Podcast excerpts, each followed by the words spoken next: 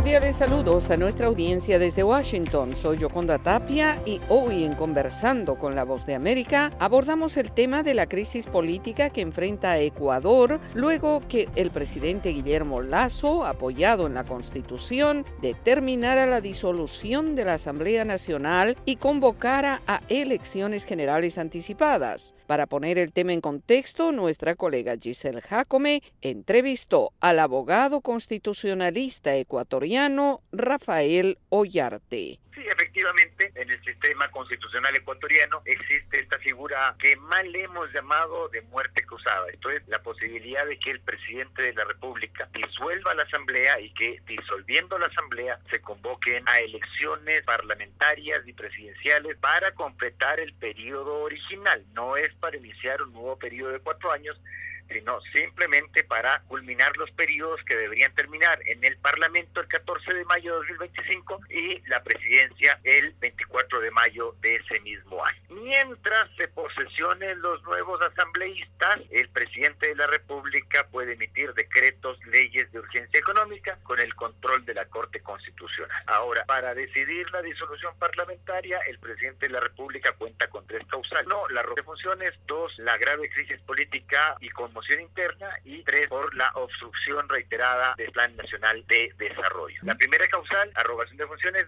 requiere de un dictamen previo de la Corte Constitucional para la emisión del decreto. Las dos restantes causales no requieren de ese dictamen y por lo tanto con la mera firma del decreto este rige de modo inmediato. Por lo tanto la discusión de si se ha presentado o no la causal en mucho podría resultar banal. ¿Por qué? Porque el decreto ha entrado en vigencia, la asamblea está disuelta, viene la convocatoria de elecciones independientemente de que ese decreto se lo impugne. Doctor, eh, hay, eh, pues ahora en redes está eh, surgiendo esta duda de que si los asambleístas podrían ir a la Corte igual y pedir que haya como una revisión del decreto y pedir también medidas cautelares para ellos. ¿Es posible hacer esto? Sí, efectivamente, este decreto puede ser impugnado por la vía de la acción de inconstitucionalidad de acto administrativo. También entiendo yo que eh, haría el trámite verificación de cumplimiento de dictamen, toda vez que el juicio político que se estaba verificando estaba con un dictamen de admisibilidad de la Corte. Ahora, no sé cuál será la voluntad de la Corte de hacer esto en un dictamen de eh, admisibilidad en un juicio político. Es decir, si podríamos llevarle a la Corte a decir que la muerte cruzada ha sido dictada fraudulentamente con el afán de evitar la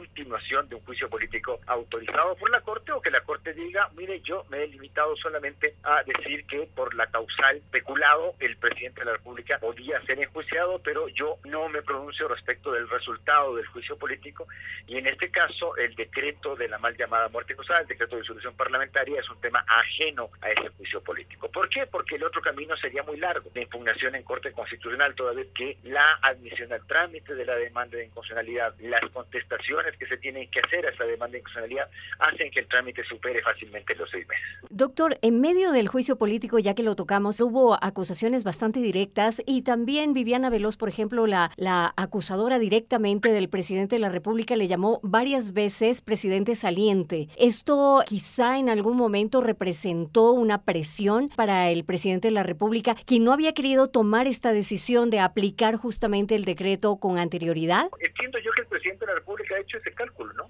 Cálculo de si se contaba o no con los votos para su censura, ¿no? Que la cosa iba por ese rumbo, es decir, que si habían los votos para censurarle, él decidía la muerte cruzada. El día de ayer el presidente de la República compareció a la Asamblea de una forma bastante llamativa, por decirlo menos. Primero porque la Asamblea le ha permitido no estar presente durante la interpelación, no escuchó la interpelación, luego realizó una defensa a la cual llegó tarde, una defensa que podía realizar en tres horas, diciendo que tenía que comer las tres horas, pero, pero la realizó en, en 39 minutos. Y de esos 39 minutos a la acusación constitucional dedicó solo 10 y sin referirse a las pruebas de cargo y descargo que se habían obrado en la comisión de fiscalización. Luego de eso se retiró cuando la ley ordena que el presidente debe permanecer hasta la réplica y dúplica. De hecho, se hace la réplica por parte de los interpelantes. El presidente de la República no hizo su dúplica o contrarréplica. Era Rafael Ollarte, abogado constitucionalista ecuatoriano, planteando el análisis de la crisis política en su país. Esto fue Conversando con la Voz de América.